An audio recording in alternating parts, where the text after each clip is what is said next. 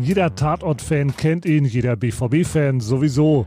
Wotan Wilke Möhring ist nicht nur einer der bekanntesten Schauspieler Deutschlands, sondern auch leidenschaftlicher Anhänger der Borussia. Das geht bei ihm sogar so weit, dass er zu einer Filmpremiere im Trikot erscheint oder seine Drehtermine so legt, dass er möglichst wenige Spiele verpasst. Seine Liebe zu Schwarz-Gelb natürlich ein wesentliches Thema. Außerdem sprechen wir mit Wotan über Dreharbeiten in Zeiten von Corona, den neuen Tatort und vieles mehr. Alles in der aktuellen Ausgabe von unserem BVB-Podcast.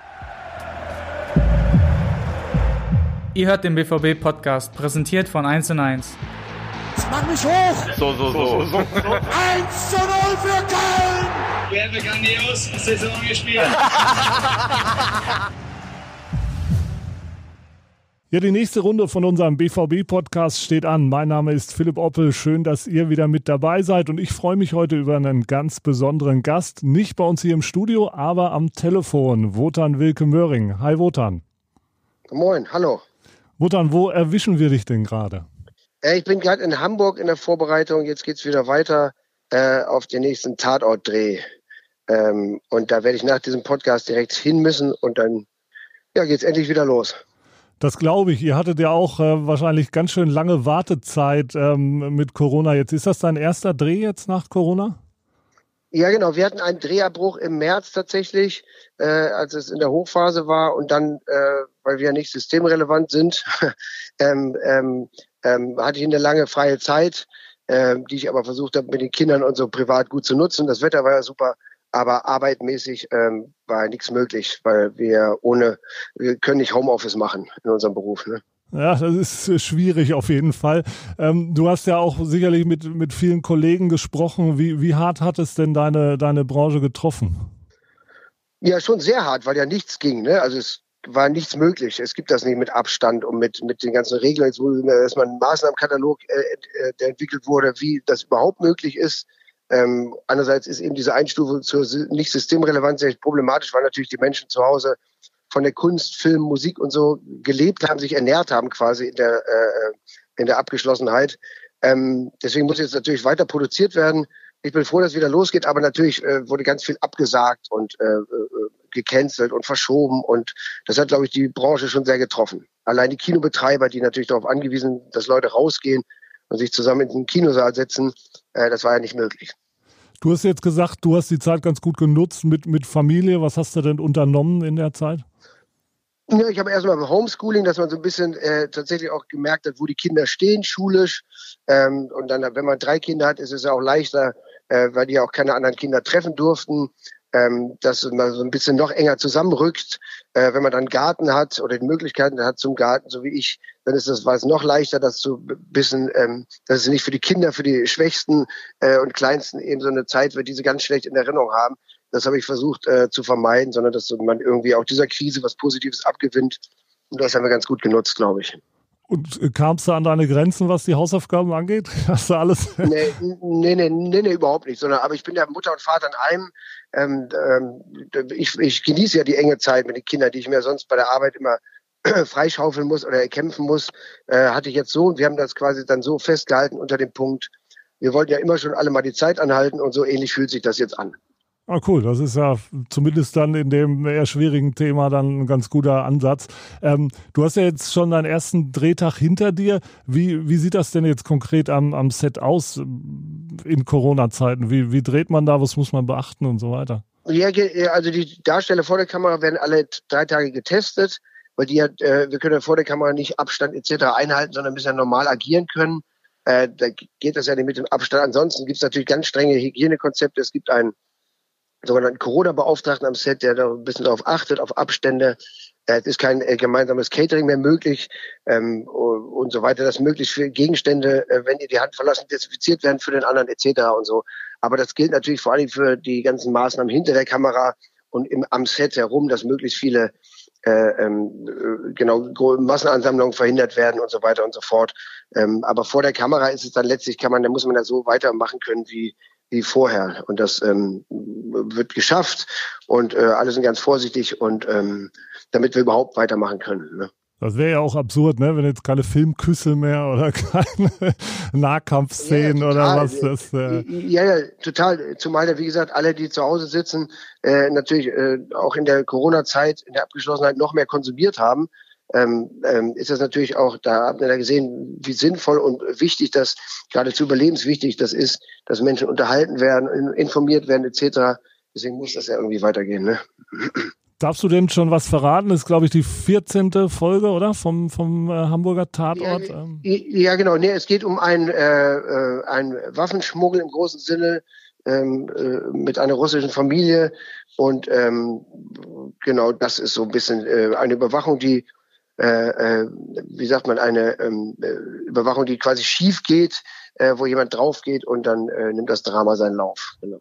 Also sind wir mal gespannt. Wann wird der ausgestrahlt? Gibt es da schon ein Datum? Nee, nee Termin gibt es ja so nicht. Man kann immer grob rechnen, vom Dreh ist ungefähr ein halbes Jahr äh, bis zur Ausstrahlung des Films. Ne, wir haben jetzt erstmal noch einen anderen Tatort, den wir letztes Jahr gedreht haben.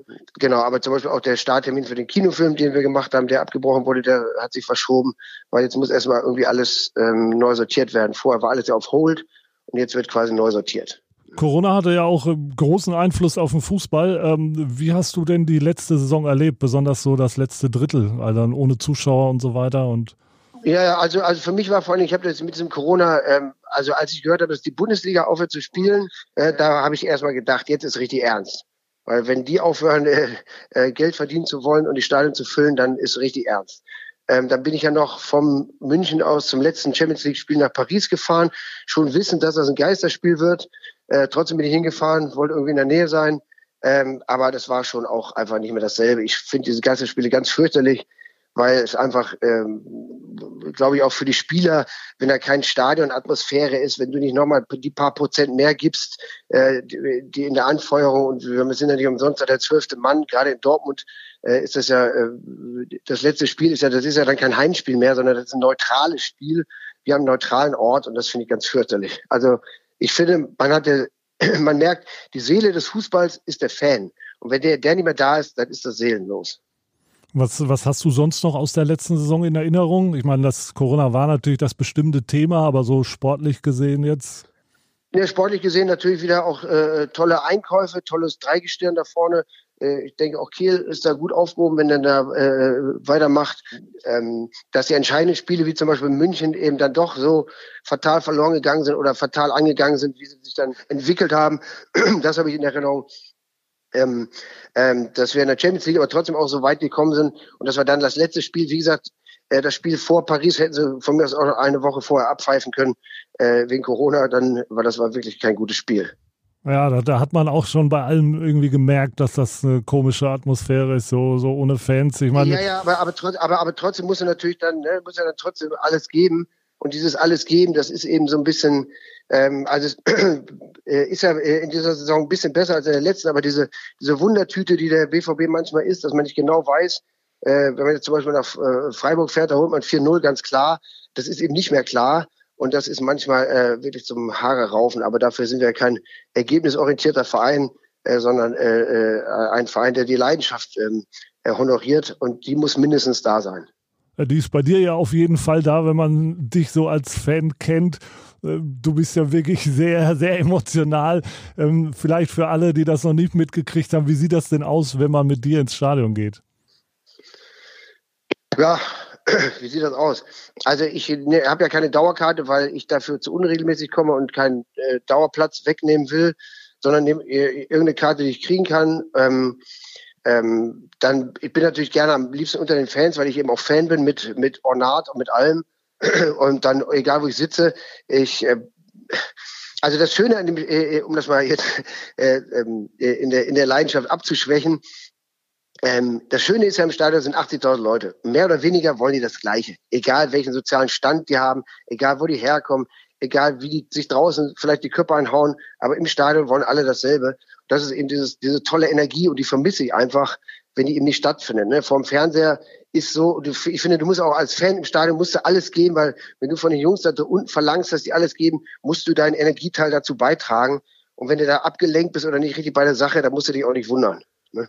Das ist, das ist richtig. Wann hat denn diese totale Hingabe, so nenne ich es mal, begonnen bei dir? Bei dir war es ja relativ spät, so mit Anfang 20, eigentlich als du aus dem Ruhrgebiet weggezogen bist. Wie genau, erklärst genau, du dir mhm. das?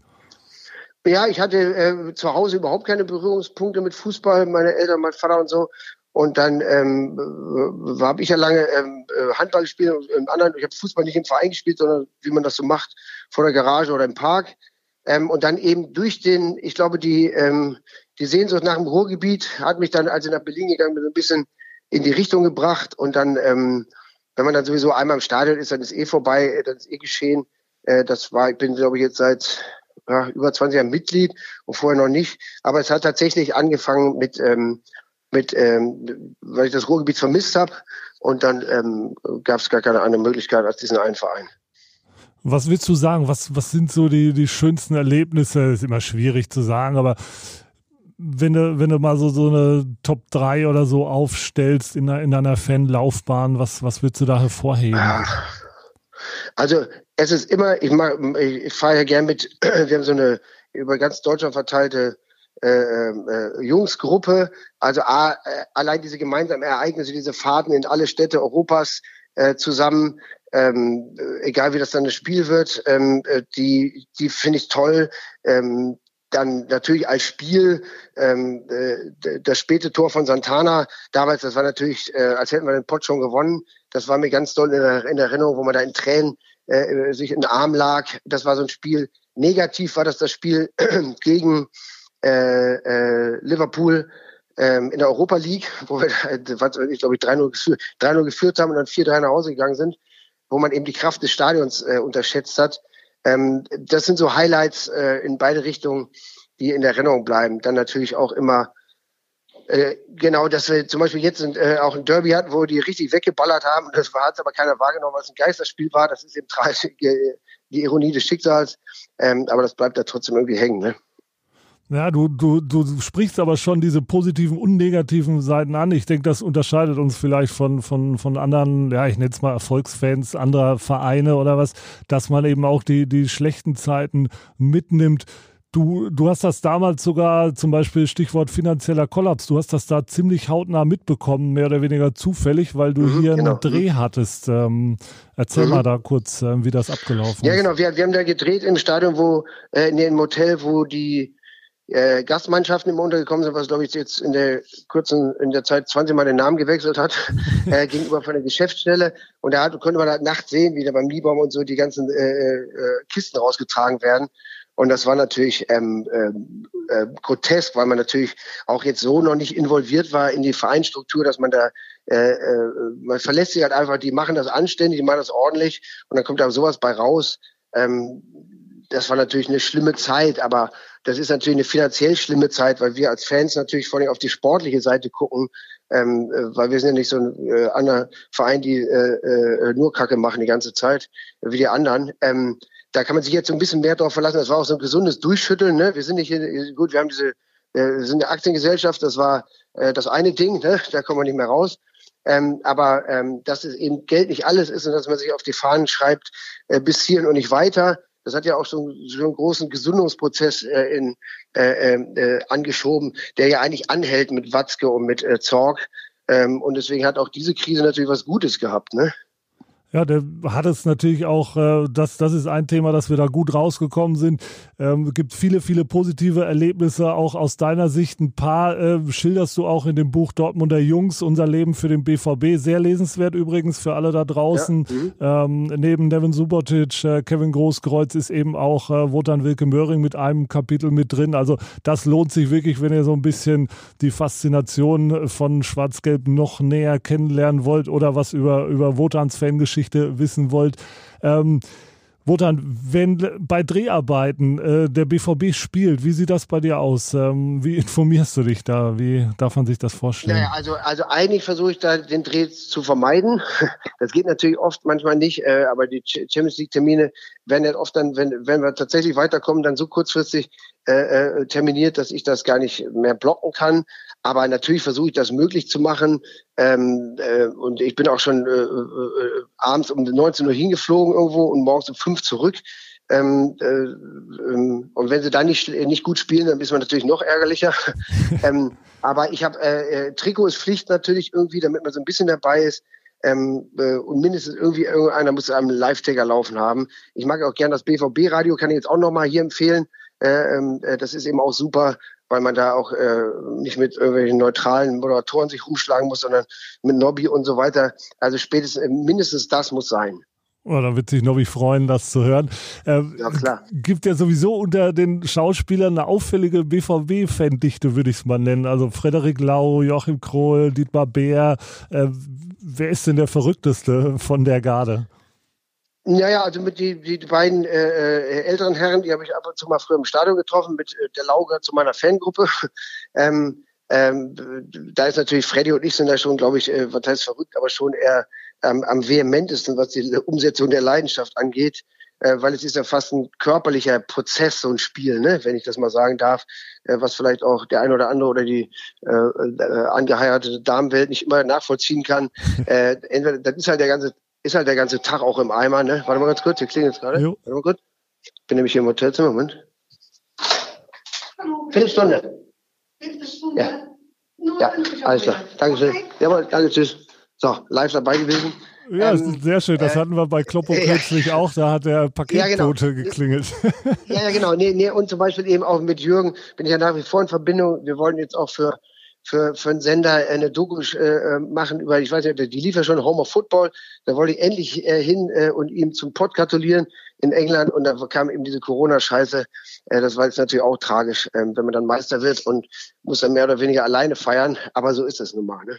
Ja, wird sich sicherlich auch nachholen lassen, hat er ja schon angekündigt, wenn es dann wieder erlaubt ja, klar, ist. Dann wird trotzdem, er, du weißt, was ich meine. ja, einfach, klar. Ne, das ist einfach, äh, weil das ist ein Sport, der lebt von den Fans, der ist für die Fans da. Das ganze Geld, das finde ich auch gut, dass man jetzt mal so ein bisschen doch vielleicht darüber nachdenkt. Das ganze Geld, das kommt nur wegen der Fans, nur weil es die Leute interessiert. Und wenn man die dann behandelt, als wären sie ein Ballast, äh, besonders in anderen Vereinen, äh, dann äh, gräbt man sich selber das eigene Grab und ähm, genau, ohne Fans gibt's keinen Fußball. Ne? Klar, so ärgerlich das auch ist, dass die Bayern jetzt zum achten Mal hintereinander Meister geworden sind, aber stell dir vor, wir wären jetzt seit äh, über 30 Jahren nicht mehr gewesen und wären es dann diese Saison, das ist ja genau das, was du meinst. Absolut, ja, ja, genau, genau. Nee, und dann, wie gesagt, ist eben auch von, ob man wirklich will, ne, so richtig, richtig doll will. Das war in der letzten Saison ja noch mehr möglich mit elf Punkten, die da hingeschmolzen sind.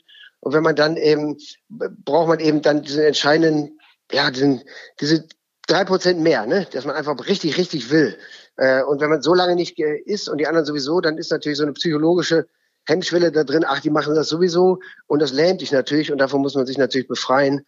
Aber auch mit unseren Möglichkeiten, mit den Mitteln, äh, man muss da gar nicht mal zu denen schielen, die noch mehr Kohle verballern, sondern muss eben seinen eigenen Weg gehen. Und solange der okay ist, äh, äh können wir auch Vizemeister sein.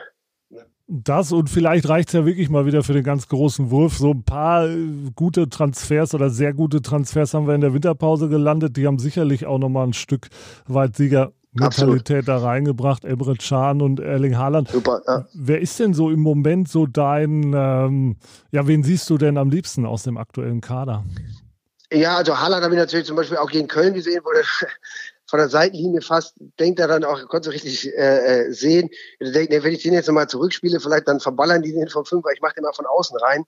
Äh, das letzte Tor, er ist einfach, ist einfach super, ne? Ist einfach toll und dann äh, eben schon auch die Auslegung medial, wenn er dann kein Tor macht, dann ist er schon wieder schlecht oder wenn er nicht zwei macht. Also ist schon auch toll, mit welcher ungestümen Energie. Äh, und das hat uns, glaube ich, auch gefehlt, dass man nicht nur verkopfte Spiele hat, sondern eben auch äh, äh leidenschaftliche äh, äh, Tiere, die dann ähm, in der Freizeit lieber angeln gehen, anstatt mit Porsche rumzufahren. das ist ja genau, das ist ja genau das, was wir brauchen und was auch gefehlt hat. Und mit Chan auch.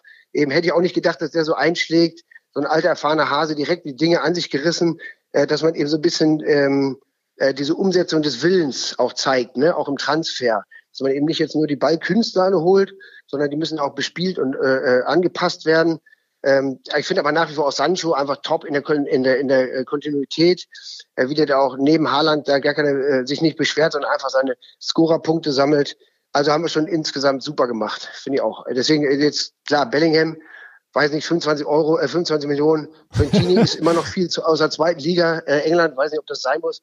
Aber ich glaube, da sind die Verantwortlichen clever genug, dass man sagt, wir, wir machen jetzt den Transfer einfach nur, damit wir den haben. Das wäre ja Schwachsinn. Ne? Das sind ja Das machen ja andere Vereine. Nee, ich glaube auch, dass da schon ordentlich Weitblick dahinter steckt. Ähm, so ja. viel Vertrauen, denke ich, haben wir oder äh, können wir haben. Ja. Und bei Sancho hat es ja super geklappt. Ich meine, Absolut, das genau. ähm, hat sich auf jeden Fall ausgezahlt.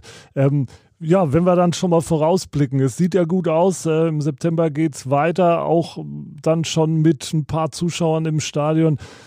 Wie sehr freust du dich dann auf die nächste Saison oder was, was erhoffst du dir für die nächste Saison? Also letztlich ist es ja so, muss man leider sagen, in der Breite, die Bayern, wenn die Bayern den Titel verballern, dann haben wir eine Chance. Wenn nicht, wird es schwierig. Aber dass man jede, bei jedem Spiel an die eigenen Grenzen geht, sagen, das war ein gutes Spiel. So, das wäre, das würde ich mir wünschen und dass nicht irgendwelche, ähm, ja, dass, wir, dass vielleicht Marco sogar mal eine Saison nicht verletzt bleibt. Äh, äh das wäre, finde ich, auch gut, weil das hat er einfach verdient, dass sich als guter Captain da mehr oder weniger ähm, verabschiedet, hätte ich fast gesagt. Ähm, und, und, und dass das mit den Stadien, dass wie, wie gesagt, die Macht, die ja Dortmund ausmacht, das ist eben diese Heimspiele mit zu Hause und das davon, deswegen, das zieht ja viele an, auch viele junge Spieler gehen deswegen dahin und dass wir ja irgendwas haben, was eben die großen, die jungen Spieler auch zu uns zieht und nicht nur das schnöde Geld und dass wir irgendwann vielleicht auch nicht mehr nur Ausbildungsverein sind, sondern eben auch eine Mannschaft haben, die zwei, drei Jahre so zusammenhält, dass sie was leisten, was sie richtig Großes schaffen kann. Das würde ich mir wünschen. Das, das hoffen wir und dass wir möglichst bald auch wieder im Stadion stehen dürfen und die Mannschaft anfeuern dürfen. Aber wie gesagt, es sieht ja gut aus. Ich danke dir vielmals, dass du dir die Zeit genommen hast ähm, äh, während der Dreharbeiten. Schön, dass du das freischaufeln konntest. Wir sind nächsten Donnerstag wieder für euch da. Bis dahin, macht's gut. Bis bald. Alles klar. Bis dann. Nur der BVB. Das war's schon wieder. Hat's euch gefallen? Dann abonniert doch unseren Podcast bei dieser, Spotify, Apple oder Google und schickt uns eure Kommentare an podcast.bvb.de. Danke und bis bald.